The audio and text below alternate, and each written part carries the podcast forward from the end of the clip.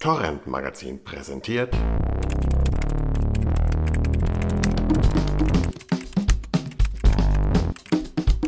Das serielle Quartett. All aboard! Herzlich willkommen zur 17. Ausgabe des seriellen Quartetts. Heute wieder mit dabei ähm, ein Jens Brausnitz in Warschau. Hallo. Dann haben wir Lina Kokali in Bremen. Hey. Und dann haben wir Harry Heribert List in Wien. Klick anwesend. Mein Name ist Markus Ketzenowski. Ich sitze wieder in meinem Großstadtloft in Düsseldorf und ähm, mache eigentlich seit einer Woche nichts anderes mehr als Netflix zu gucken, was ja jetzt in Deutschland und Österreich auch gestartet ist. Ich glaube sogar in der Schweiz, da liest man eigentlich nie was drüber. Aber ich vermute mal, im ganzen deutschsprachigen Raum sind sie gestartet. Und unter anderem haben sie natürlich ihre eigenproduzierte Top-Serie Orange is the New Black auch gleich online gestellt. Ich vermute mal auch mit einer deutschen Synchronisation. Ja. Ähm, und das haben wir als Anlass genommen, über diese Serie jetzt heute mal zu sprechen und dann vielleicht auch noch ein bisschen über äh, den Netflix-Start allgemein und ähm, was das denn jetzt so für Auswirkungen auf das ähm, Konsumverhalten in Deutschland haben könnte. Ähm, ja, Orange is the New Black basiert auf äh, einem gleichnamigen autobiografischen Sachbuch von Piper Kerman. Äh, in den USA haben die ja dann immer noch mal so meistens einen völlig ellenlangen Untertitel. Dieses heißt aber nur Orange is the New Black, My Year in a Woman's Prison, in a Women's Prison, Entschuldigung. Ähm, die erste Staffel dieser Serie ist am 11. Juli 2013 komplett ähm, auf einen Schlag auf Netflix USA dann halt veröffentlicht worden. Die zweite Staffel folgte ziemlich genau ein Jahr später, am 10. Juli dieses Jahres. Und eine dritte Staffel ist auch schon bestellt, die es dann voraussichtlich im Sommer 2015 wieder zu sehen geben wird. Ähm, zwölf Emmy-Nominierungen hat die Serie für die zweite Staffel eingeheimst. Davon sind dann allerdings nur drei, äh, ist man in drei Kategorien nur siegreich hervorgegangen, unter anderem für die beste weibliche Gastrolle war es, glaube ich, noch, oder was Nebenrolle. Für die Frau äh, Uso Aduba, die die Suzanne Crazy Eyes ähm, spielt. Ähm, die ist ja, glaube ich, zur zweiten Staffel dann äh, in den Hauptcast befördert worden. In der ersten Staffel zählte sie aber halt noch als ähm, Gastdarstellerin, glaube ich. Ja, die Story ist ähm, die 30-jährige Piper Chapman, ähm, gespielt von Taylor Schilling, äh, wird aus ihrem Upper Middle Mittelklass-Alltag in Brooklyn herausgerissen, weil sie jetzt äh, völlig unerwartet eine 15-monatige Haftstrafe antreten muss. Das hat den Hintergrund, dass sie vor Jahren ein einziges Mal als Geldkurierin für ihre damalige Freundin und Geliebte Alex eingesprungen ist, die damals äh, als Drogendealerin aktiv war. Inzwischen hat sich Piper äh, völlig aus diesem äh, etwas wilderen Leben verabschiedet, äh, ist mit einem etwas nerdigen Journalisten namens Larry ähm, verlobt, der von Jason Biggs gespielt wird äh, betreibt irgendwie so einen merkwürdigen, ähm, ja, so, so eine Bäckerei in Brooklyn irgendwie und führt eigentlich ein recht spießiges, äh, ja, so Mittelklasse-Leben halt. Ähm, nun muss sie aber halt diese 15-monatige Gefängnisstrafe im Ge Frauengefängnis Litchfield im Staat New York antreten und ist dort äh, so ziemlich die einzige blonde Weiße, äh, weil die meisten Insassinnen in amerikanischen Gefängnissen natürlich doch eher schwarz oder hispanisch sind oder halt irgendwelchen Minderheiten angehören, oft auch arm und ähm, viele halt auch noch drogenabhängig. Und so ist natürlich die blonde, hübsche Weiße da eine absolute Ausnahmeerscheinung. Äh, wir begleiten jetzt aber nicht nur diese Piper die ganze Zeit in allen Folgen, sondern eigentlich steht in jeder Folge immer eine, ja, eine andere Insassin dieses Gefängnisses im Mittelpunkt, wobei dann in Rückblenden meistens auch noch ihre jeweilige Vergangenheit beleuchtet wird, äh, wo man dann halt ein bisschen erfährt, äh, was so im Leben der Insassin vorgefallen ist, bevor sie halt ins Gefängnis gekommen ist. Ähm, es gibt ein ziemlich ausuferndes Ensemble von Haupt- und Nebenfiguren. Äh, in der englischen Wiki werden 16 Hauptfiguren insgesamt äh, geführt in den drei Staffeln und dazu ungefähr 25 wiederkehrende Nebenfiguren. Die meisten davon sind dann Insassinnen. Also insgesamt kann man sagen, man hat so ungefähr 40 wiederkehrende Figuren, die so eine mehr oder weniger große Rolle auch spielen. Ähm, ja, ich würde sagen, das Ganze ist ähm, so eine klassische Dramedy, also kann man nicht so genau einordnen, ob es jetzt eine, es, es läuft zwar formal dann immer als Comedy-Serie bei den ganzen Preisverleihungen und so, aber es hat eigentlich genauso viele Drama-Elemente wie Comedy-Elemente, würde ich sagen. Die Showrunnerin Genji Cohen, die kennen wir noch von Weeds, was sie acht Staffeln lang auf Showtime ähm, betreut hat. Und äh, die Serie hat, ist so langsam gestartet, hatte am Anfang nicht so den riesen Buzz dahinter, wie zum Beispiel House of Cards, entwickelte sich dann aber äh, im Laufe der Zeit eigentlich recht schnell zum Kritiker- und Fanliebling. Ich habe mal nachgeguckt ähm, auf den einschlägigen äh, Kritik-Sammelseiten. Da hat sie schon eine, eine, ungewöhnlich hohe Durchschnittswertung, also 97% bei Rotten Tomatoes zum Beispiel. Das gibt es, glaube ich, nicht allzu oft. Und äh, Netflix gibt ja keine genauen Quoten oder Abrufzahlen raus, aber es ist doch irgendwie durchgedrungen, dass, sie, dass die Serie bei Netflix USA halt öfter abgerufen wurde als das oft so gefeierte House of Cards. Ja, das so ein bisschen zu den Hintergründen der Serie. Ähm, ich selber muss sagen, dass ich so ein bisschen auch gebraucht habe, bis ich mit der Serie warm geworden bin. Von der Pilotfolge war ich irgendwie noch gar nicht überzeugt. Das funktionierte irgendwie für mich alles noch nicht so. Also weder fand ich den Humor besonders lustig, noch äh, dachte ich, dass die Drama-Momente besonders gut, gut funktionieren. Das hat sich dann aber relativ schnell geändert und ich fand eigentlich, dass die Serie sich von Folge zu Folge gesteigert hat ich glaube, spätestens bei der dritten Folge, wo es dann um diese ähm, transsexuelle Friseurin, deren Namen ich immer vergesse, Sophia heißt sie, glaube ich. Sophia Bursett. Genau, Sophia. Also das war, glaube ich, die dritte Folge, wo sie im Mittelpunkt stand und spätestens da äh, hatte die Serie mich dann äh, irgendwie und ab da fand ich auch tatsächlich, dass es immer besser wurde bis zum Staffelende. Bei, Bei der, der, Folge hat übrigens Jodie Foster Regie geführt. Oh. Wie, glaube ich, ihr, auch. Ja. Ihr, ihr Debüt als äh, TV-Regisseurin hat sie damit gleichzeitig gegeben. Und das war so erfolgreich, dass sie äh, dann auch gleich den Piloten der zweiten Staffel drehen durfte. Genau, der hat mir allerdings dann irgendwie überhaupt nicht gefallen. Also ich hatte mich total gefreut, dass endlich die zweite Staffel kommt und dann ähm, können wir vielleicht gleich auch noch drüber reden. Dann ist die, die Pilotfolge der zweiten Staffel, stellt ja dann wirklich nur diese Taylor in den Mittelpunkt. Und da, da, konnte ich irgendwie gar nichts mit anfangen. Und dann fand ich aber tatsächlich auch wieder, dass es sich von Folge zu Folge steigert. Und insgesamt äh, muss ich sagen, dass ich die zweite Staffel eigentlich noch besser fand als die erste und inzwischen auch mein äh, ursprüngliches Urteil, was ich damals in dem ähm, in, in, meinem Review damals auf der Torrent-Seite geschrieben hatte über die erste Staffel, wo ich äh, noch so das Fazit gezogen hatte, es ist irgendwie weit entfernt von Qualitätsserie, sondern eher so eine ähm, Guilty Pleasure-Serie. Das muss ich doch inzwischen revidieren und äh, finde es inzwischen eigentlich, äh, ist es eigentlich eine meiner äh, Lieblingsserien, von denen die so aktuell noch fortgesetzt werden.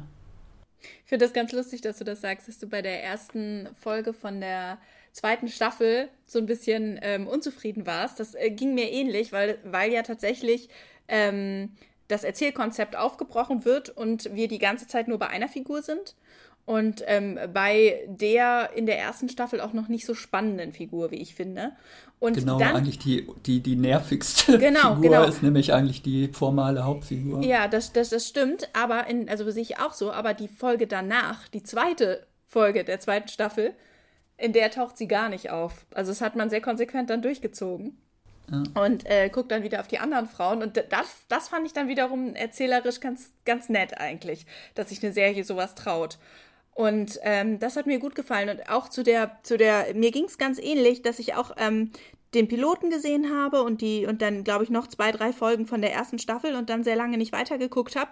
Ähm, nicht unbedingt nur aus Desinteresse, sondern weil ich auch nicht so richtig rangekommen bin an die Serie.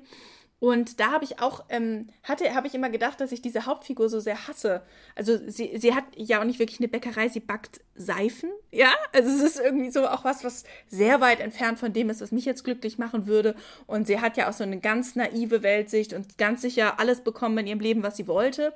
Und man wünscht ihr fast, oder ich habe ihr fast gewünscht am Anfang, dass sie richtig fertig gemacht wird da im Knast.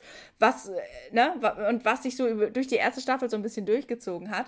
Und die zweite Staffel, finde ich, gewinnt dann eben so stark daran, weil diese Figur so an dem gewachsen ist, was sie erfahren hat und sich so stark verändert und auch, ich, wie ich finde, für, für so eine, so eine Dramedy-Serie irgendwie auch ganz glaubhaft verändert.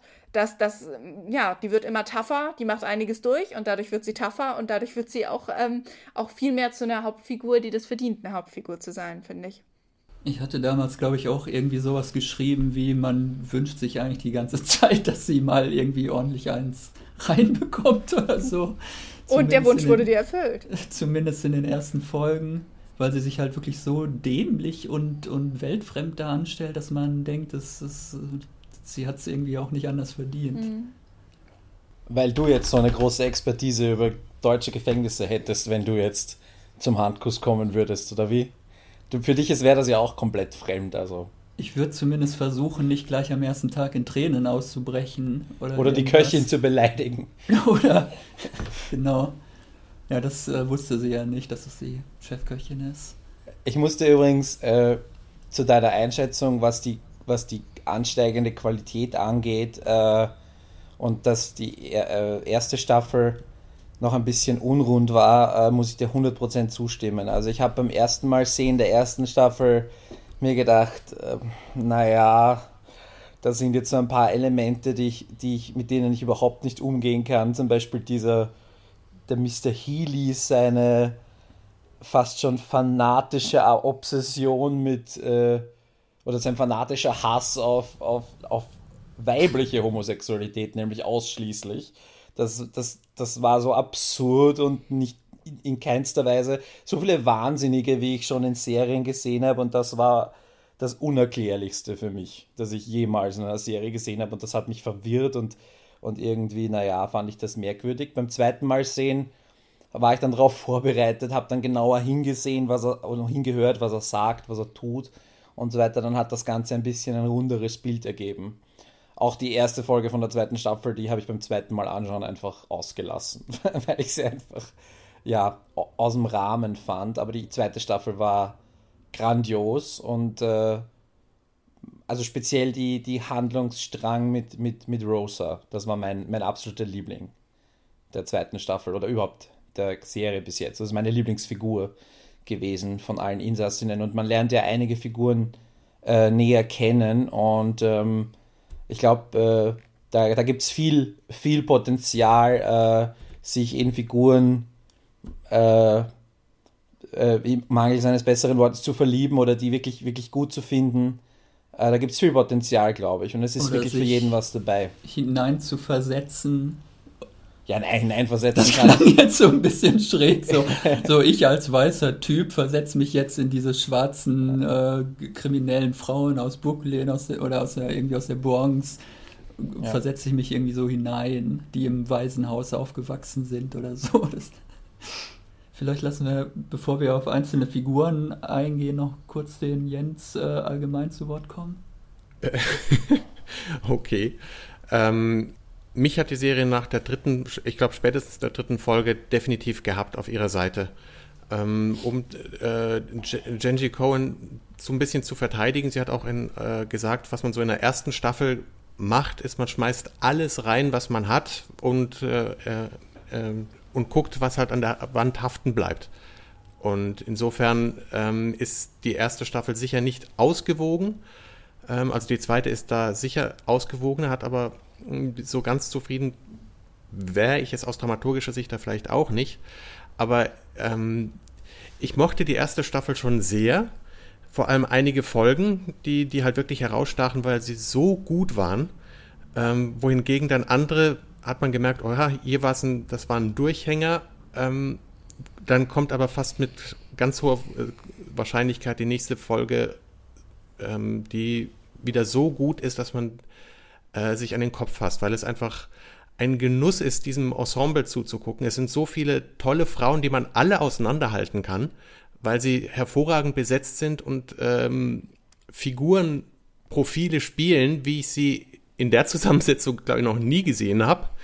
Ähm, und die halt, was halt ein Augenöffner ist, was für großartige Rollen einem in anderen Serien vorenthalten werden, weil die hier konzentriert in einem Knast ähm, auf den Zuschauer losgelassen werden und das ist einfach famos. Und vor allem der, der, der Humor, mit, mit dem äh, Genji und, und ihr Autorenteam das schreiben, äh, begeistert mich halt einfach. Das ist ein, ähm, also sie versteht es auch eher als Drama und sie kann halt nicht so viel Drama schreiben, ohne mit Humor drauf zu reagieren, sonst wird sie kaputt gehen. Also das so, so äh, formuliert sie es selber und das kann man, das ist eigentlich genau das, das, das Königsrezept für, für jede Dramedy und ähm, das hab, da konnte ich mich einfach nur verlieben in diese Serie. Ähm, die zweite Staffel, da merkt man dann, ähm, dass sie sich getraut haben, weil sie eben auch aufgrund dessen, dass es als komplette Staffel online gestellt wird und deswegen halt auch von vielen Leuten ja mehr am Stück geguckt wird, haben sie sich getraut, eben die Piper Chapman auch mal eine ganze Folge lang nicht auftauchen zu lassen, äh, um sich davon zu lösen, um dem das Ensemble stärker in den Vordergrund zu, zu stellen. Eben eigentlich erst richtig ab der zweiten Staffel gibt es stärker diesen Trend dazu, dass jede Folge eine, eine Figur stärker in den Vordergrund stellt, wo man halt eben auch ein, äh, in der Rückblende mehr über sie erfährt. Ähm, das kriegt mehr Struktur. Also ich bin sehr gespannt darauf, wie das in der, sich dann in der dritten Staffel weiterentwickelt, weil das sollte sich dramaturgisch immer weiter ähm, ja, einschleifen und herauskristallisieren, was dieser Serie wirklich gut tut. Also ich hab, bin ähm, sehr, sehr davon begeistert und angetan, weil es einfach eine der besten Serien ist, die zurzeit überhaupt äh, läuft. So, jetzt können wir eigentlich Schluss machen, weil wir uns, glaube ich, zum ersten Mal in der Geschichte des Podcasts alle einig sind. Kein Konfliktpotenzial. Gute Kein Nacht. Konfliktpotenzial, das findet der Harry ja eh immer langweilig.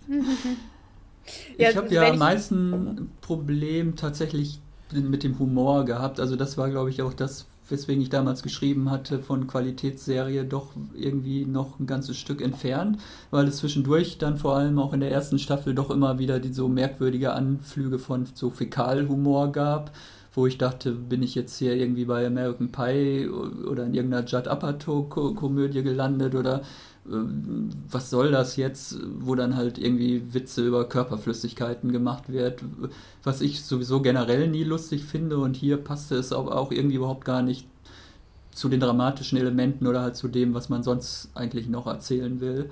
Und das ähm, gibt es in der zweiten Staffel durchaus auch noch, wobei da das teilweise dann auch ganz merkwürdig gedreht wird, dass es dann doch fast noch irgendwie so eine Art äh, Anspruch bekommt. Es gibt ja diese merkwürdige Folge, wo, wo, wo, die wo die Frauen sich da irgendwie über ihre Ausscheidungsorgane unterhalten.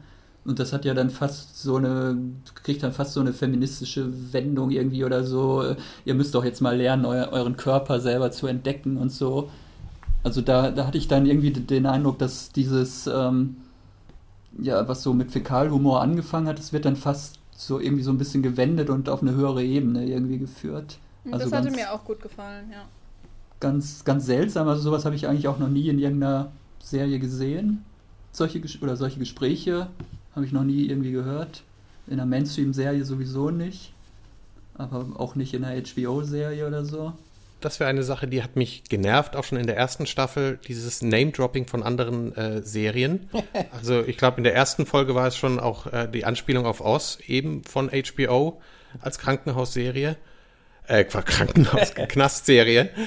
Ähm, und äh, hier guck nicht, äh, versprich mir, dass du Madman nicht ohne mich weiter guckst. Und äh, es gibt halt, das ist ein wiederkehrendes Element, auch in der zweiten Staffel, und das hat mir ähm, ja, ging mir manchmal auf die Nerven und an anderen Stellen fand ich es wieder äh, klasse. Wenn's, wenn, wenn die, ähm, es gibt, gibt in der zweiten Staffel kommt ja auch, auch, es kommen ja auch immer wieder mal äh, neue Frauen in den, ins Gefängnis und die ähm, quasi neue Zellen- und Bettgenossin, äh, Stockbettgenossin von äh, Piper erzählt in einer Szene was von der, von der ähm, Ferris Bueller Fight Club Theory. Ich weiß nicht, ob ihr die kennt. Und das ist, ähm, das ist halt auch so ein Internet-Meme oder eine Gesch ja, Meme ist es gar nicht, aber einfach so, so eine Internet-Theorie. Und ich fand das total klasse, dass die äh, da so ähm, herausgestellt wird. Oder ein ähnliches Moment gab es in der ersten Staffel, als äh, Piper äh, von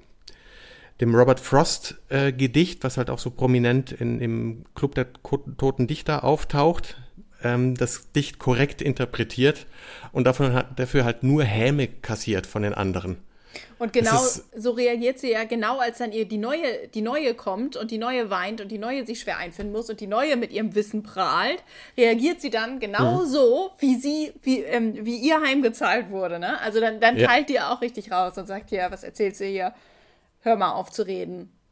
Wobei mir das gefallen hat, dass sie dann wirklich auch schon im Laufe der ersten Staffel dann halt doch irgendwie so das brave äh, Mittelschichts, äh, Daddys Liebling-Dasein äh, halt dann doch so hinter sich lässt und dann auch irgendwie mal durchdreht und auch mal irgendeine andere Mitinsassin vermöbelt und halt dann, äh, das hat mir eigentlich immer am besten gefallen. Oder wenn sie dann am Anfang versucht sie halt immer sich bei diesem Healy, ich, ich weiß gar nicht genau, was seine Funktion ist, der ist glaube ich so eine Art Chefwärter oder sowas, äh, oder irgendwie für die, für die soziale psychologische Betreuung der Insassinnen zuständig. Und bei ihm versucht sie am Anfang, sich immer einzuschleimen und lieb Kind zu machen und ach hier, du, du musst mich doch verstehen, weil äh, ich bin ja hier die einzige Weiße, so nach dem Motto, und ich gehöre doch eigentlich gar nicht hierhin. Und irgendwann merkt sie einfach, dass das bringt auch nichts, der ist auch irgendwie ein Arsch. Und dann sagt sie ihm einfach mal direkt ins Gesicht so, lass mich in Ruhe, ich gehe jetzt, äh, will jetzt wilden Sex mit meiner lesbischen Geliebten haben oder irgendwie sowas. Und das fand ich eigentlich immer, dann, da war sie mir dann äh, eigentlich, das waren die einzigen Momente, wo sie mir sympathisch wurden, wo sie dann halt wirklich mal, dann halt auch mal sozusagen böse geworden ist oder auch mal zurückgeschlagen hat. Sie ist halt kein so richtig ähm, komplexer Charakter, ne? Und das ist, aber das ist ja eigentlich keine dieser Figuren. Die sind, ähm, die sind überzeichnet, was ich völlig okay finde. Und wenn ich jetzt was suchen müsste, was ich kritisieren muss oder soll, wenn ich jetzt was zum Kritisieren suchen würde, dann würde ich behaupten, dass ein bisschen mehr Überzeichnung der Serie ganz gut getan hätte manchmal. Weil, ich meine, es gibt zum Beispiel Szenen, die sind wie so im Musical arrangiert. Dass das irgendwie ganz, ähm, dass zum Beispiel, man sieht halt den Aufenthaltsraum, der ist ziemlich, äh, der ist ziemlich öde, man will da eigentlich sich überhaupt nicht aufhalten und man will auch diese Spielkarten nicht anfassen müssen, diese speckigen, mit denen die da spielen. Und dann haben sie sich Spiele so selber gebastelt und es sieht auch gar nicht liebevoll aus. Und äh, dann gibt es an jedem Tisch einen Streit. Und man sieht nacheinander die verschiedenen Gründe für den Streit und danach wird aufgezogen. Und wir sehen in der Totalen, dass alle sich anschreien. Ne? Das ist eigentlich wie so ein, ja, wie so ein schlechtes Theaterstück oder wie so ein, so ein, so ein Musical inszeniert, ne? Weil im äh. Prinzip wird ja eine, eine, Gleichzeitigkeit nacheinander gezeigt. Und ähm, ja, also. Das ist Walk and Talk, das ist klassische Sorkin-Schule. Schnitte vermeiden und immer gleich von zwei Figuren zu zwei anderen Figuren rüberschwenken. Ich glaube, das würde besser funktionieren, wenn man es immer mal wieder noch ein bisschen mehr überzeichnet hätte glaube dann, ähm, ne, also ich, ich glaube, die, die Serie versucht eben nicht super intelligent zu sein und die unterhält wunderbar.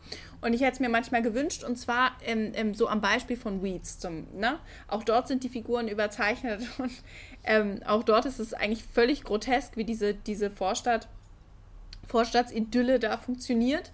Und äh, da, diesen Humor habe ich halt sehr, sehr gerne gemocht. Und ein bisschen mehr hätte ich mir für Orange is the New Black gewünscht. Ich finde, am Ende der, der zweiten Staffel ist es, ähm, ist es mittlerweile, also ist sie dort angekommen. Und da, da finde ich es dann richtig gut. Also und ich hoffe, dass es nicht so enden wird wie bei Weeds, dass da noch fünf humorlose Staffeln hinterhergeschoben werden nach der dritten. Ja, äh, ich habe nicht alle Staffeln Weeds geguckt, muss ich sagen. Es bezog sich jetzt nicht auf alle Staffeln.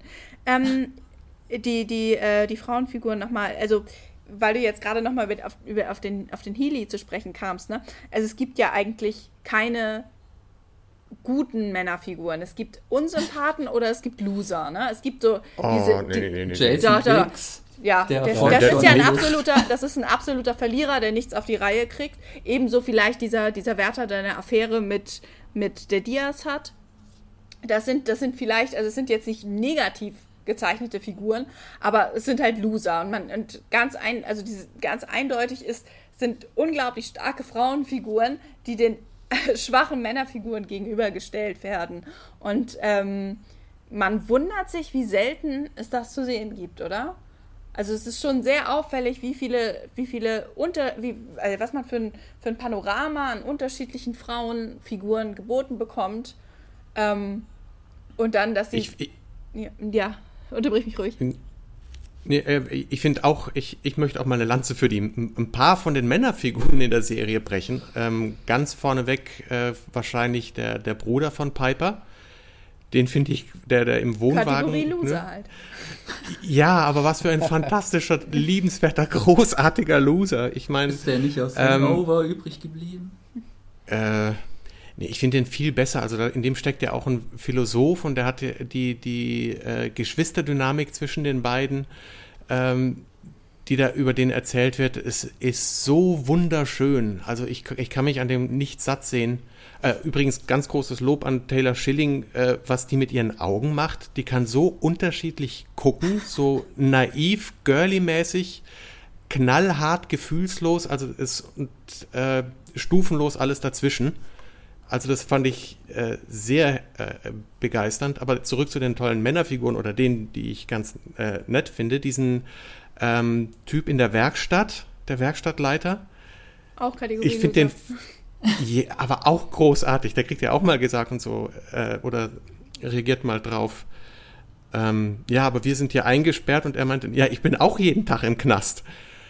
Ähm, der, der hat einige sehr, sehr schöne Szenen und dem geht vieles von dem, was in, der, in dem Knast passiert oder was eigentlich auch seinen Job ausmacht, am Arsch vorbei. Und wie er das spielt und wie das inszeniert und geschrieben ist, finde ich äh, klasse, weil es auch so selten vorkommt, wie auch diesen äh, Gefängnisleiter, also der, der, dieser Stellvertretende, unter dieser grandiosen, miesen äh, Chefinsfigur, die ich auch großartig finde in ihrer Widerwärtigkeit. Äh, diese, dieser, äh, und der wächst auch, vor allem in der zweiten Staffel, kriegt er einige so schöne Szenen, dass der mir äh, auch ans Herz gewachsen ist, auch als Loser. Aber es ist, ist auch mal schön zu sehen, dass man Loser auch anders erzählen kann und ihnen trotzdem auch ihre Würde lassen kann. Hm. Joe Caputo, ne? Und die allerbeste Szene von allen Männern, finde ich, ist in der letzten Folge der zweiten Staffel, wo O'Neill auf die Nonnen einschimpft. Nee. Das ist das aller, das, allerlustigste. Das wollte ich auch gerade. Das er war mir doch dann so was Lustiges. Ich weiß aber nicht mehr genau was wo dann irgendwie so klar wird, dass, dass er da irgendwie in seiner Familie ein Problem mit Religion hatte oder irgendwie so. Ja, und er war auch in einer katholischen... Nicht spoilern! Ja, ihr spoilert voll. Das, das, ist doch keine... Also echt? Das ist doch... Das, Entschuldigung, in was für einer Schule er war, ist doch wirklich kein Spoiler, weil es für ist. Ich halte mich zurück hier, um die, um was, was die, die, die äh, Valentins-Episode äh, angeht, mit der, mit dem mit der, dem Bandauftritt und es ist, das ist eine der grandiosesten Folgen, äh, die, die, die, ja, die die Serie bisher hatte. Ein absolutes Highlight. Ne? Die, die, die ja. Valentinsfolge ja. in der zweiten wo, Staffel. Wo Caputos Blick. Grandios. Aber das ja. stimmt, das dürfen wir nicht spoilern. Das ist einfach viel nee. zu lustig. Vor allem, weil es so überraschend kommt. Ja, es scheint als Comedy zu funktionieren, wenn ihr selbst noch lacht, Punkt Monate nachdem ihr es gesehen Punktuell. habt. Ich, äh, ich, ich finde, ähm, was, äh, ich muss, äh, weil ich, ich muss Oz schon nochmal herziehen als Vergleichsserie. Das war ja äh, keine Comedy. Das war, das war vor allem nicht nur eine Comedy, sondern das war auch von, ihr, von seinem Setting her, das war Hochsicherheit. Und äh, da waren die, die Schwerstverbrecher der Schwerstverbrecher drinnen und das hier ist ähm, ja, weiß nicht, wie man das nennen würde. Zwischen Landschulheim und. Ähm es ist auf jeden Fall ein sehr lockerer Ent äh, Vollzug, Entzug für manche auch. Und äh, die, die, die sitzen ja alle wegen, teilweise wegen Bagatellen da herinnen. Also, ja, Gott, darf ich wieder nicht sagen, wer wegen was herinnen sitzt, weil das dann wieder alles gespoilert ist. ja, das kommt nämlich in den Rückblenden. Genau. Also wir, wir lernen das ja auch, äh, das ist eine Parallele zu Oz, das haben wir in Oz ja auch, dass wir sehen, was die Leute getan haben. Nur hier in äh, einem längeren Erzählstrang. Und immer halt Bezug nehm, nehmend auf die aktuelle Handlung innerhalb des Gefängnisses. Und ähm, ja, also es ist, ich, ich finde es gar nicht, weiß nicht, ob ich es überzeichnet finde, wie, wie Lina das gesagt hat. Also ich finde einfach, es ist okay, es ist, es ist einfach etwas lockerer und ähm, äh, ja, aber es, es, sind, die, es sind die, die Probleme wie Entzug, wie, wie, wie Frauenhygiene, was auch immer, all diese Sachen werden, werden angesprochen, ja, und, und, und, und sind halt so, oder einfach nur eine Zigarette rauchen wollen, ja, nicht einmal das dürfen sie. Also so diese, diese kleinen Sachen, der, derer sie beraubt werden, die sie sich ähm, irgendwie wieder verschaffen wollen und dann natürlich einen, einen aktiven Schwarzhandel betreiben, natürlich profitiert irgendwer davon, natürlich ist irgendwer nicht einverstanden und kommt unter die Räder. Also es ist so, es, es geht halt einfach um weniger als bei Oz. Bei Oz ging es halt wirklich um, um große Drogen und große Geldmengen und hier und, und, und große, ja, da waren einfach die Einsätze, habe ich das Gefühl, höher so wie die Strafen, weswegen die Insassen drin sitzen, höher waren. Und das ist einfach nur runter reduziert. Und ja, es ist etwas auch familienfreundlicher vielleicht als aus. Genau, die familienfreundliche Gefängnisserie. Ja. Es sind schon auch Mörder damit bei, ne? Also es sind schon.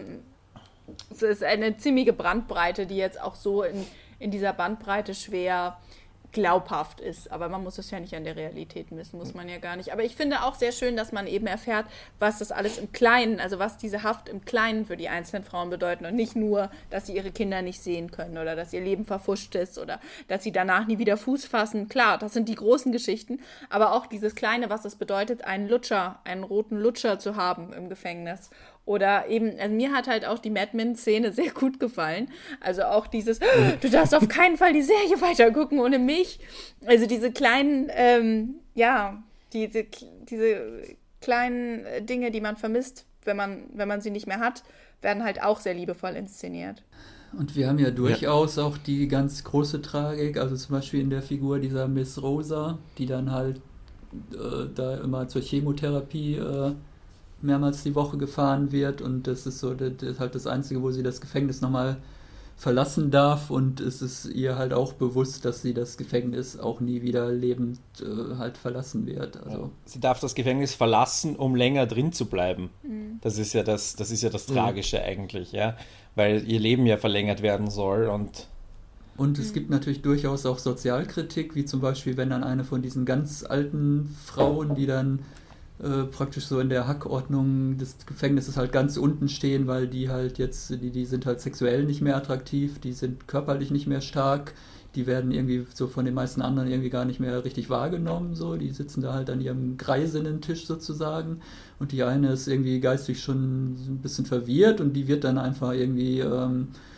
ein vor, vor, die Tür, vor die Tür geworfen. äh, das fällt dann irgendwie unter äh, so, so Mitleidsbegnadigung. Ja. Und Compassionate Release heißt genau, das. Genau, eigentlich ja. ist es aber genau das Gegenteil, weil die wird da wahrscheinlich auf der Straße verenden oder halt, weil sich dann halt überhaupt niemand mehr um sie kümmert mm, und das staatliche System halt auch nichts mehr ähm, äh, mit ihr zu tun haben will, weil's halt, weil es halt einfach zu teuer wäre, da jetzt irgendwie noch für, für eine adäquate Pflege innerhalb des Gefängnisses zu sorgen, wird sie halt einfach so, so sich selbst überlassen.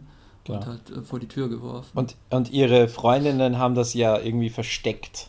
Wahrscheinlich jahrelang. Also das wird nur ganz kurz gesagt oder mhm. angedeutet. Aber das ist ja auch, das wäre ja auch eine, eine Sache, wo du eine eigene Serie draus machen könntest. Ja, nur dieses, äh, dieser Zusammenhalt in der Gruppe, ja, weil ich meine, die machen das vielleicht, wir wissen ja nicht, wie lange die alle schon drin sitzen, vielleicht machen die das seit 20 Jahren. Ja, also das ist. Äh also eine dieser alten Frauen ist ja auch Yvette Freeman, die war vor fünf Jahren noch bei Emergency Room, deswegen kann die noch nicht so lange da drin sitzen, dachte ich mir. ja, was die alle, was die alle für Jobs vorher hatten, Raumschiffkapitän. Wir haben ja natürlich noch eigentlich auch eine würdige Emmy-Nominierung für den besten russischen Akzent in einer amerikanischen Serie von Kate Malgu als. Ich habe die am Anfang nicht erkannt. Ich habe so einen Schreck gekriegt und war dann gleichzeitig äh, so begeistert. Das ist übrigens auch äh, dann der überfällige Shoutout an unseren Hörer Lukas, äh, indem ich mich als Star Trek Next Generation äh, Fan oute. Ebenso DS9 und eben Voyager, worauf wir eines Tages mal gerne zurückkommen. Aber hier, dieses Wiedersehen mit Captain Janeway äh, war ein Hammer. Großartig. Als, russische äh, Gangsterbraut praktisch. Ich habe irgendwo auch gelesen, so das ist jetzt die Rolle, mit der äh, sich Kate Mulgrew aus der Hölle der Science-Fiction-Conventions jetzt wieder rausspielt und, und, und in die Riege der Emmy-Nominierten rein, praktisch reinspielt oder so. Das ja. ich eigentlich auch ganz Wobei, wenn man, wenn man sich die ganzen Berichte von so Messen wie Comic-Con oder so anschaut, dann sind dort mehr äh, Breaking Bad Panels und, und, und ja, Qualitätsserien Panels als irgendwelche Nerd-Sachen inzwischen. Das heißt, vielleicht landet sie jetzt dann wieder dort. Von der FedCon Düsseldorf zur Comic-Con San Diego ist ja vielleicht kein ja. ganz schlechter äh, Schritt. Lass uns mal den ja, ich, Übergang zu Netflix machen. Achso, ich, ja. Gut, wir schaffen es jetzt nicht alle 25 äh, Insassinnen. Nee, was wir machen könnten, ist, dass jeder nochmal seine. Haupt, sein, sein, seine, seine, seine Lieblingsrolle nennt, aber im Prinzip haben wir ja auch schon viel gesagt. Ja. Ich glaub, wir aber wir könnten noch auf, den, äh, auf das Vorspanndesign ein, eingehen und den Titelsong vielleicht. Okay, mach doch. Ähm, ja, also ähm, verlinken wir auch, äh, vor allem was das Design vom, vom Vorspann angeht. Ich weiß nicht, wie lang es euch so ging. Also ich habe äh, die ersten Folgen über versucht zu gucken oder zu erkennen, ob äh, hier äh, Fotos von diesen Insassinnen eben auftauchen. Ähm, und keins dieser Fotos ist von diesen Schauspielerinnen, sondern die Fotos im Vorspann sind alles äh, echte ehemalige Knackis, Knacki, Knackinnen. Wie ist, wie ist, äh, wie konjugiert ähm, ähm, also ehemalige Gefängnisinsassinnen, äh, die dort fotografiert sind, echte, unter ihnen eben auch die ähm, äh, Piper Kerman, das ist die, die blinzelt äh, in dem Vorspann. Und sonst das ähm, bemerkenswert ist halt und wunderbar ist, dass es ungeschminkte, echte Gesichter sind. Kein Photoshop-Getue, kein, ähm, kein Pretty Face, sondern echte, tolle Frauengesichter mit einer Geschichte und äh, weil eben nicht die Piper Chapman oder ähm, im Vordergrund steht, äh, schon im Vorspann wird da eben damit eben auch transportiert, dass es um viele verschiedene Schicksale geht, nicht nur um eins, das herausgestellt ist. Äh, und das finde ich sehr klasse. Auch den Titelsong finde ich umwerfend gut. Am Anfang mochte ich ihn nicht, bin dann aber immer wärmer damit geworden. Also äh, der stammt von Regina Spector, die mir vorher kein Begriff war. Inzwischen habe ich mir ein paar Platten sogar von ihr besorgt. Ähm, ist, äh, ich glaube, Halbrussin, was auch wieder lustig ist äh, in Bezug auf, auf unsere, unsere Red. Ähm, und sie hat viel Zeit gehabt, diesen Song zu schreiben, ohne ohne weitere Vorgaben. Im Prinzip hat äh, Genji äh, ihr nur den, die Serie im Prinzip gepitcht und sie hat die Rohfassungen gesehen und dann dieses Ding abgeliefert, diesen Mix. Ähm, und äh, den fand Genji Cohen eben fucking awesome. Und das, so kam das zustande. Du Sie hast ja eh eine Tradition in großartigen Titelsongs eigentlich. Also bei Weeds war natürlich Little Boxes, ist natürlich auch eigentlich ein unschlagbarer äh, Titelsong. Du hast dir Platten gekauft, dir ist schon klar, dass es sowas wie Netflix auch für Musik gibt. Ja, ich bin aber kein, ich bin aber nicht mit Streaming aufgewachsen, sondern wirklich noch mit Vinylplatten. Muss ich dir das auch erklären? Nein, nein, ich wollte nur zu Oder? Netflix Gut, überleiten. Oh. Ich fand, das war eine richtig schöne Überleitung. Das da war eine super Überleitung. Ja, jetzt haben wir es verkackt.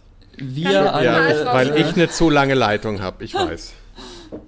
Wir alle hier in der Runde, die uns, äh, die wir uns auch äh, hauptberuflich noch mehr oder weniger mit Journalismus äh, rumschlagen müssen, wir berichten, glaube ich, eh seit zehn Tagen nichts anderes mehr als äh, das Neueste über Netflix. Also mir ging es zumindest so, ich glaube der Lina auch. Mhm. Der Harry hat es auch schon mal in seinem Filmfrühstück-Podcast äh, ausdiskutiert. Ähm, der Jens, der jetzt nicht dabei ist, war, war auch mit bei uns in der Sendung, hat auch was über Netflix erzählt. Ach so. Ich dachte, der Jens war auch im Warschauer Fernsehen zu dem Thema, oder? Egal. Nein, aber ich werde Netflix meine Serie pitchen.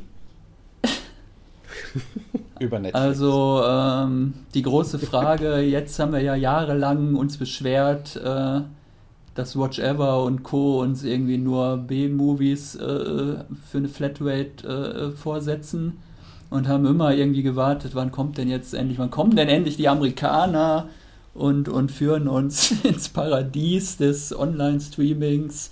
Und dann kam ja kurz bevor es dann wirklich soweit war mit dem Netflix-Start, äh, kamen dann irgendwie die Meldungen auf, ja, erstmal werden wir die Sendung mit der Maus und Mord mit Aussicht und Stromberg anbieten für die Und deutschen Till Schweiger Kunden. Filme.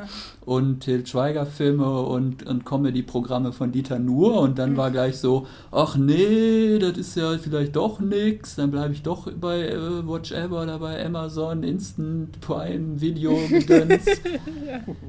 Die sollten sich übrigens wirklich mal irgendwie Ja, guten Markennamen ausdenken. Also. Wer mir den Unterschied zwischen Amazon Prime, Amazon Prime Instant Video und Amazon Instant Video erklären kann, schicke mir bitte eine E-Mail. Ich kann das. Ich habe es, glaube ich, auch inzwischen verstanden, aber es ist einfach kein gutes Branding. Ja, aber es gibt ja, Ja, dann, dann- noch äh, äh, Weißensee und dein, deine, deine Serien, die du immer erwähnst, jetzt tun wirst. Wieder, Weißensee ist doch auch dabei, KDD ist nicht dabei. aber, äh, Tatortreiniger. angesichts des Verbrechens und Lerchenberg. Ich ver das habe ich auch tatsächlich jetzt auch schon wieder in meinem nächsten Netflix-Artikel Lerchenberger drin.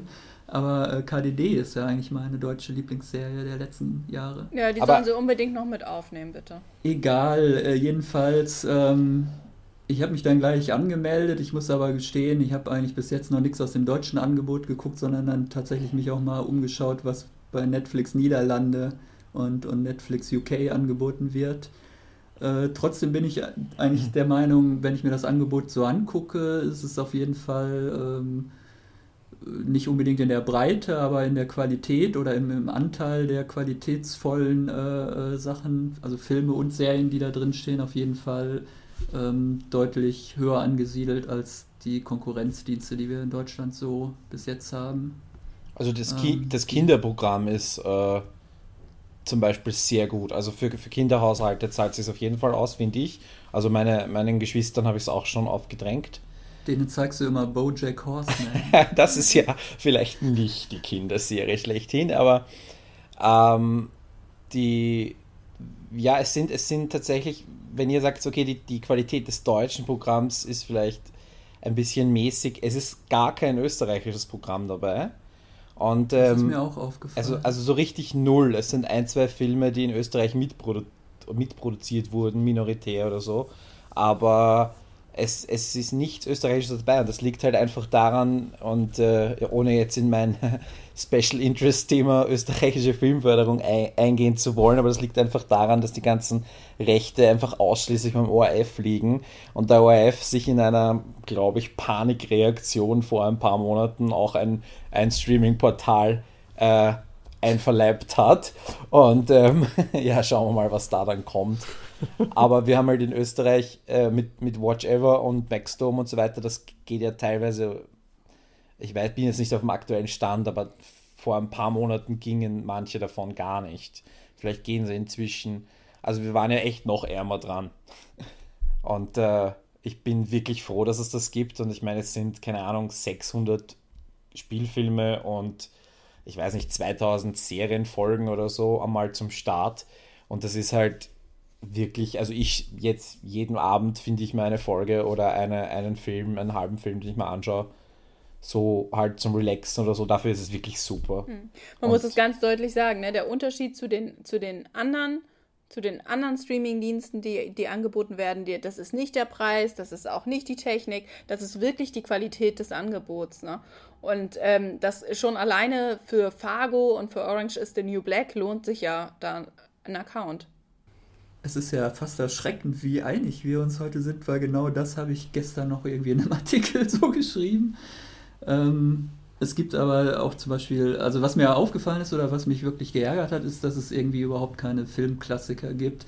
Also die Filmgeschichte scheint für Netflix Deutschland ungefähr so 1980 zu beginnen. Also es gibt nichts irgendwie, es Ja. gibt keine Humphrey Bogart-Komödien oder keine... 20.000 Meilen unter dem Meer mit Kirk Douglas gibt's. Das war, das war, Okay, ich habe hab nämlich spezifisch gesucht, weil ich auch halt interessiert bin an alten Filmen. Und das ist der älteste Film, der drin ist. Und das aber mit Abstand. Also Und das scheint aber auch wohl bei allen europäischen äh, Platt, also bei allen europäischen Netflix-Ablegern, wo ich geguckt habe, genauso zu sein. Während es dann bei US-Netflix, da gibt es dann immer nochmal die Rubrik irgendwie Classics. Da gibt es dann Classic Independent, Classic Drama, Classic, äh, halt für jedes Genre nochmal den Unterpunkt Classic. Da findet man dann merkwürdigerweise alles von Metropolis und deutschen Stummfilmen bis halt äh, ja, irgendwelche äh, Hitchcock-Filme oder ja. Bogart-Filme. ja, Das dauert halt ewig, bis die, bis die bei uns die Rechte geklärt haben, weil Netflix ist ja, steht mit dem Anspruch da, äh, wenn es Synchronfassungen gibt von äh, Filmen, die auch gleichzeitig anzubieten, ebenso mit der Wahl Original und Untertitel. Ähm, und das ist alles ein einziges Lizenzgeschacher, äh, bei wem liegen, in welchem Land, für, für wie, wo, was die Rechte. Und das, äh, darum kümmern die sich. Also auf, da wäre ich mal zuversichtlich.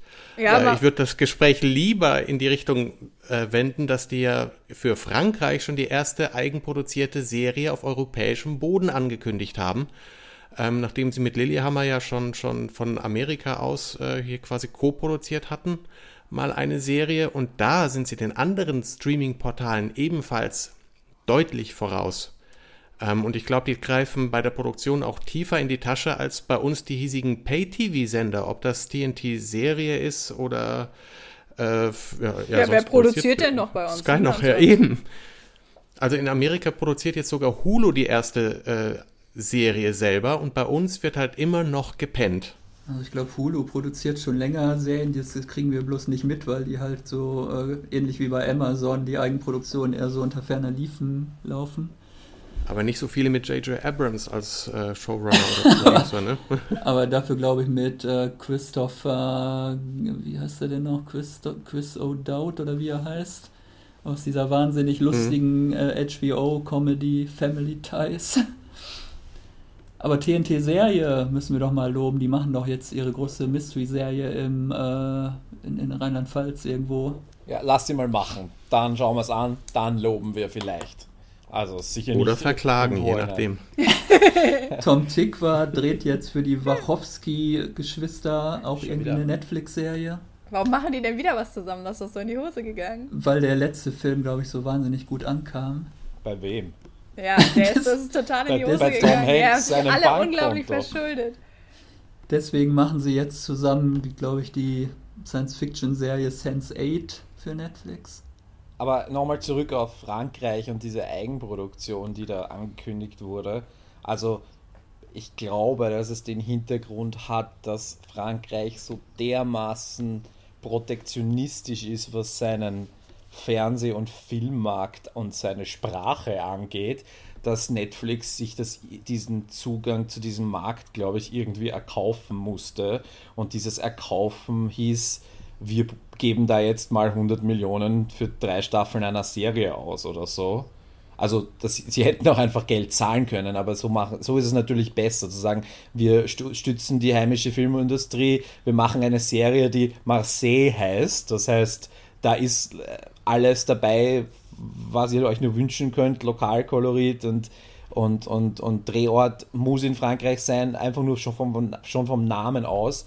Also das, ich, für mich ist das irgendwie, ich glaube, da war irgendwie eine Art Erpressung vom, von der französischen Regierung aus für diesen Marktzugang oder dass die nicht jetzt irgendwelche Anlassgesetze einführen, da, von denen Netflix betroffen wäre. Weil ich meine, die haben ja Verbote an, an Wochenendabenden äh, Filme zu spielen, die das Kino beeinträchtigen könnten. Oder die haben auch, äh, Verbote für Kinobetreiber, einen gewissen Prozentsatz oder Gebote, einen gewissen Prozentsatz an französischen Filmen einzuhalten und so weiter. Also das ist ja dermaßen geregelt, äh, einfach vor allem aus, aus Kultur- und Sprachschutz. Also das können wir uns ja gar nicht vorstellen. Und ich glaube, deshalb wird in Frankreich produziert. Ich glaube nicht, dass ich glaube, dass Netflix dort auch wahrscheinlich abgewartet hätte, wenn das so einfach gegangen wäre. Und weil man die Franzosen halt nur kriegen kann, wenn man sich an sie ranschmeißt. Also sonst sagen die, nee, also so einen amerikanischen äh, Online-Dienst werde ich natürlich nie abonnieren. Aber wenn man sagt, für euch machen wir extra eine eigene französische Serie, dann hat man die vielleicht eher in der Tasche. Gibt es eigentlich Netflix auch in der Türkei? Weil die haben ja auch so, ein, äh, ne, ne, so eine eigene Produktionsmentalität, was so Serien angeht. Das weiß ich gerade gar nicht. Nein, nein, gibt's nicht. Dort Harry, nicht. du hast ja alle Netflix-Accounts schon mal ausprobiert, glaube ich. ja, ich habe, äh, vielleicht magst du meine Blogartikel verlinken nachher. Nein, ich habe mhm. eine, einen spaßigen Vergleich gemacht zwischen äh, zum äh, In Memoriam Robin Williams, äh, welche Filme in welchem Netflix von ihm vorhanden sind.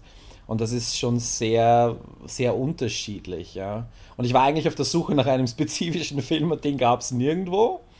Und inzwischen haben sie, wenn man sich äh, dann einloggt auf der jeweiligen Netflix-Seite von den jeweiligen äh, Rechtegebieten, dann waren die ganzen Robin Williams-Filme auch immer sehr weit oben. Also da bestand dann auch durch den, durch den Tod eine gewisse Nachfrage nach seinen Filmen. Die Leute wollten sich erinnern, haben sich das öfter angeschaut. Deswegen ist es bei mir äh, auch weiter oben erschienen als Vorschlag.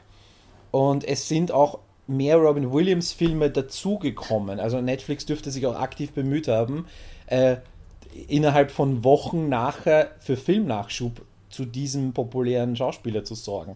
Also das das ist natürlich auch etwas, wo sie ihr ganzes, ihre ganze Datenmacht ausspielen können, wenn sie sehen, dass Robin Williams Filmabrufe plötzlich durch die Decke gehen, ja. Also. Dafür gibt es, glaube ich, bei Snap bei Sky mehr von Hans-Joachim Fuchs, äh, nee, Joachim Fuchsberger hieß er nur. Ja. Der ist ja auch da gestorben. Da gibt bei Netflix nichts. da gibt es nichts, richtig. äh, was ich bei Netflix übrigens auch immer anschaue, bei Netflix US sind österreichische Filme, weil die eben, weil in, in, in Europa einfach die Rechte beim ORF liegen und, äh, oder im deutschsprachigen Raum und in den, in, niemand kauft im äh, amerikanischen Raum diese Filme. Selten, sehr selten. Und dann gibt es halt Netflix, die irgendwie Verträge haben, offenbar mit manchen österreichischen Verleihern und sich dort den ganzen Katalog einkaufen. Und ich meine, der ganze Katalog von einem Verleiher sind fünf, sechs Filme pro Jahr. Und die sehe ich dann auf Netflix teilweise früher, als ich sie in Österreich auf DVD kaufen könnte. Ja, von Streaming-Portal wollen wir gar nicht reden. Also, das ist schon wirklich, wirklich erbärmlich. Also die große Frage, wann kommt Cop Stories vom ORF endlich bei Netflix USA? Die wird sich dann auch noch stellen. Jetzt startet mal was, eineinhalb Jahre später startet jetzt die zweite Staffel am 30. Ja, aber doch nicht bei Netflix. Nein, nicht, eh nicht bei Netflix. ähm, und was produziert Netflix dann? Was und wann produzieren die zuerst äh, in Deutschland? Was dürfte das werden? Achso, ich dachte in Österreich. Ich würde sagen, dass Nikolas Ovtcharek dann zur Verfügung stehen müsste. Wenn Netflix seine erste österreichische Eigenproduktion an den Start bringt. Mir wäre es lieber, sie suchen länger und dafür äh, Leute, die besser passen. Sie versuchen nicht irgendwie alle guten Schauspieler in irgendeine Rolle reinzupressen, sondern die, oder gerade populäre Schauspieler, sondern sie versuchen irgendwie, so wie bei Orange is the New Black, äh, gute Leute, die halt keiner unbedingt oder die man nicht unbedingt kennt, äh, wirklich typgenau zu besetzen. Und das kann, also das, das wäre einfach, das wäre schon mal ein Fortschritt. Weil du gerade, Harry, von dem, äh, von, von der Datensammlung oder der Datensammelwut von Netflix gesprochen hast, das fand ich natürlich jetzt schon so ein bisschen gewöhnungsbedürftig äh, dass ständig praktisch der Algorithmus versucht, mir schon die, die Auswahl abzunehmen, äh, wie ich meinen Abend gestalten will oder was ich denn als nächstes mir angucken möchte. Und dann, sobald der Abspann irgendwie beginnt, äh, ist der dann nur noch ganz klein im Fenster und unten wird mir schon gesagt, die nächste Folge geht in äh, 10 Sekunden los oder irgendwie, wenn, wenn man eine Serienstaffel zu Ende geguckt hat, diese Staffel ist jetzt zu Ende, aber äh, House of Cards könnte dir auch super gefallen und der Trailer geht gleich schon los. Und wenn man dann nicht schnell genug aufgesprungen ja. ist, dann. dann äh Wobei der, der Algorithmus ist natürlich bei einem Katalog, den wir jetzt haben, noch relativ sinnlos, weil du ja theoretisch innerhalb von zwei Minuten das gesamte Angebot durchscrollen kannst. Äh, aber wenn, äh, wenn du einfach viel mehr zur Auswahl hast und das Ganze auch gut, gut äh, katalogisiert ist, dann kann das was bringen bei meinen amerikanischen Accounts, amerikanischen und britischen Accounts, wo ich halt viel mehr habe, da muss ich ehrlich zugeben, ich habe mich auch am Anfang, äh, als ich Netflix ganz neu hatte, auch, ich habe mir das angeschaut, was kann man alles machen und dann kann man so, äh, man kann ihn quasi für die Unendlichkeit Fragebögen ausfüllen mit, haben Sie diesen Film gesehen, ja oder nein? Und wenn ja, wie viele Sterne geben Sie dafür? Und ähm, da kannst du dich durchklicken und kannst das ewig machen. Was sich aber daraus ergeben hat, war jetzt nicht, dass mir die Filme, die ich schon gesehen habe, vielleicht nicht erschienen wären und dafür Filme, die so ähnlich sind, sondern dass meine halbe Startseite aus Sachen bestand, die ich eh schon kannte. Das heißt, der, der Algorithmus hat nicht dafür gesorgt, dass wenn ich jetzt, keine Ahnung, äh, Oldboy mag und vielleicht noch irgendeinen anderen koreanischen Film, dass er mir wieder andere koreanische Filme vorschlägt, sondern er hat mir gesagt, wollen Sie Oldboy noch einmal sehen? Und ja. zwar in der Fassung von Spike Lee. Ja, das da auch. Das, ja, den habe ich mir eh auf Netflix angeschaut, weil bezahlen will ich dafür ernsthaft Geld nicht. Ja, bei mir war es so, ich habe mir Liebe von Haneke angeguckt und danach wurde ich gefragt, wie oft ich äh, französische Filme gucke und wie oft ich Schnulzen gucke und wie oft ich romantische äh, Tränenzieher oder irgendwie sowas war, glaube ich, die Kategorie gucke. Dann habe ich natürlich schnell überall nie angekreuzt und hoffe, dass ich jetzt nicht weiter damit bin. Und aus, aus diesen ganzen Infos, die ihr da Netflix gegeben habt, basteln die jetzt gerade an der deutschen Serienproduktion wahrscheinlich. Oder an der Weltherrschaft. Ja, wenn, wenn, naja, wenn sie auf Anhand. Bei den Entschuldigung. Äh, Entschuldigung, ja, äh, weil es fließen ja bei denen noch mehr Informationen ein. Also was man, glaube ich, nicht vergessen sollte, ist, dass die auch gucken, äh, an welchen Stellen man Pause macht. Also die wissen genau, eigentlich sollte Netflix einen irgendwann so gut können, dass die wissen, sag mal, müsstest du nicht jetzt eigentlich ungefähr aufs Klo oder zum Kühlschrank? Ähm, also dass die selbst die Unterbrechungen protokollieren, wann die stattfinden, an was für Stellen, äh, äh, an welchen Stellen, Szenen, äh, Filme abgebrochen und übersprungen werden und sind dabei halt deutlich präziser in, in ihre Datensammelwut, äh, wie die, die, ja, ich sag mal, die, die Quote, wo ja auch, ich meine, vom, vom Tatort wird ja auch die Quote erfasst, äh, wie viele äh, Leute den nicht zu Ende geguckt haben, und nur diese Informationen, von denen hört man halt wenig. Also es gibt wenige, die von Anfang bis Ende alles gucken. Ähm, und Netflix hat diese Informationen und nutzt sie auch. Aber das ähm, ist ja okay, solange es äh, jetzt nicht äh, dann äh, auf, auf kreative Entscheidungen Auswirkungen hat. Also da hat ja, glaube ich, damals bei beim House of Cards bei der ersten Folge dann irgendwie der Programmchef gesagt, ja, also dass der da am Anfang den Hund umbringt, das, das geht eigentlich gar nicht, weil da, da schalten viele dann ab schon. Aber wir haben natürlich trotzdem nicht den Drehbuchautor reingeredet und gesagt, du musst das jetzt rausstreichen, die Szene, ja, wo er den Hund kann, umbringt. kann aber auch Propaganda sein. Es kann auch sein, dass er die Geschichte so erzählt, weil es so schick, sich schick anhört, ne? Also es kann natürlich auch sein, dass in Wirklichkeit alle da erst heiß wurden und dachten, super, hm. die ganzen Hundehasser. Nee. Ja, also es bei mir war alle das verbrellt. So. Ja, es hat auch Leute verbrellt, für die die Serie definitiv nichts war, die, die vielleicht äh, hier ähm, äh, das gerne dachten, die würden das gerne gucken, wussten dann aber recht schnell, dass das vermutlich nichts für sie ist. Also das hat dann schon funktioniert. Und wenn man so, äh, also vor allem auch, auch hört, was, was äh, Genji Cohen äh, über die Produktionsbedingungen sagt, klingt das eigentlich genau so traumhaft, äh, wie es mal bei HBO war also, dass man wirklich kreative Freiheit hat und im Prinzip machen kann, was man will. Ähm, in der äh, Hollywood Reporter Showrunner Runde, Runde äh, hat sie auch schön gesagt, dass sie halt überhaupt nichts über die, die, die Numbers, eben über die Quote weiß, im Gegensatz zu allen anderen Kollegen, die da mit ihrem Tisch saßen.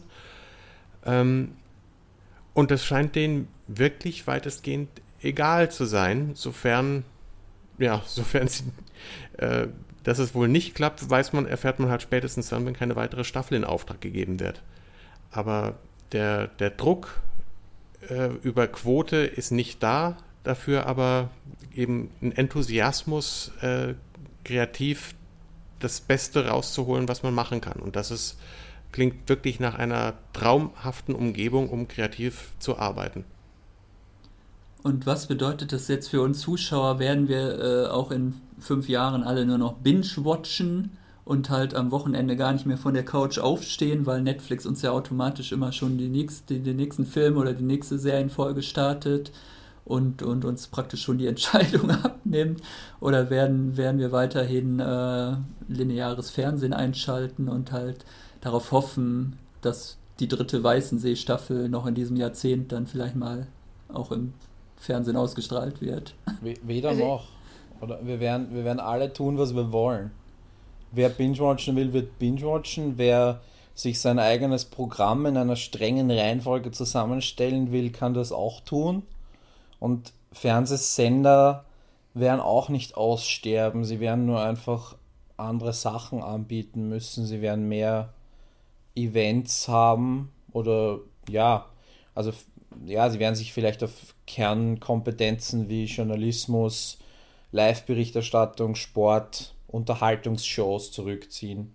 Aber nicht, ich glaube, Serien, Serien und Filme werden langfristig nicht mehr im Fernsehen laufen. Und wenn nur in Spartenkanälen. Inhaltlich ist es ja auch ein gutes Zeichen, wenn ein großer neuer Spieler dazukommt, der richtig Qualität anbietet, dann kann man halt auch hoffen, dass andere nachziehen. Also es ist äh, ja vielleicht mal ein ganz guter Zeitpunkt für Serien in Deutschland, wenn man jetzt denkt, okay, das ist jetzt ein Zeichen dahin, dass, ähm, ja, dass die Leute Qualität zu sehen bekommen oder beim, beim Mitbewerber Qualität bekommen.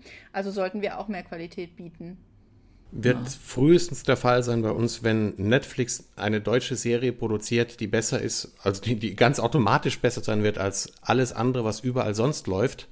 Und vorher wird sich überhaupt nichts bewegen. Aber das wird doch wohl, zu, das wird doch wohl zu schaffen sein, Jens, oder? Ja, mache ich äh, locker. es braucht ja nicht einmal 100 Millionen. Also ich glaube, mit, mit äh, einer Million pro Folge und zwei zehn Folgen Staffeln äh, würden sie das schon sofort allen den Spiegel vorhalten und sagen, Leute, so geht's. Sowohl in Österreich als auch in Deutschland. Also ich glaube nicht einmal, dass sie, dass sie jetzt Superstars engagieren müssen dafür, wie, wie Fincher und Spacey. Also. Die haben wir ja auch in Deutschland gar nicht. Ja, okay, mal abgesehen Wen davon. Du denn da, oh, du Diane Krüger. Dietl, was ja. Wen? Aber ich meine, wenn man jetzt in Österreich, wenn es hast, du hast eh den Ovtcharek genannt. Wenn du in Österreich das machen würdest, würdest Ovtcharek, Balfrader, Moretti, das sind die drei Schalko von, von den, als Drehbuchautor vielleicht. Ja. Oder ja, in Deutschland hätten wir Christine Neubauer, ähm, dann hier die Veronika Ferris. Ja, die wollen ja nicht das Head Gleiche machen das wie glaube ich auch nicht. Also, dass, dass sie den Fehler machen, glaube ich nicht. Ich glaube auch, dass sie würden sich wahrscheinlich auf vielleicht erstmal auf international bekanntere wie Diane Krüger oder sowas äh, ähm, stürzen, was jetzt auch nicht viel besser ist, aber immerhin schon ein bisschen besser. Ähm, aber letztendlich ist ja Netflix dadurch auch bekannt geworden, dass sie mal was anders gemacht haben. Ne? Und das ist ja gerade Orange. Ich meine, mit House of Cards haben sie ja auf das sichere Pferd gesetzt, ein, mit Remake und Fincher und Spacey. Und die Ab Abrufzahlen sind bei Orange höher inzwischen als bei House of Cards. Und da hat man eben einen Cast, äh, ein Ensemble, das nicht ansatzweise diese Star Power äh, mit sich bringt und ist einfach um Längen besser oder populärer. Und hat, also, und hat weniger gekostet als Spacey und, ja. und äh, wie heißt sie? und Fincher alleine. Und Fincher und, und Robin Wright zusammen, ja. Mhm. Und das sollte man bedenken und ich glaube, das ist, das ist äh, die Message, mit der wir äh, unsere Hörer hinausschicken. In die Nacht. Ja. Zurück an den Fernseher zu Netflix. Das war das serielle Quartett. Präsentiert vom Torrent Magazin.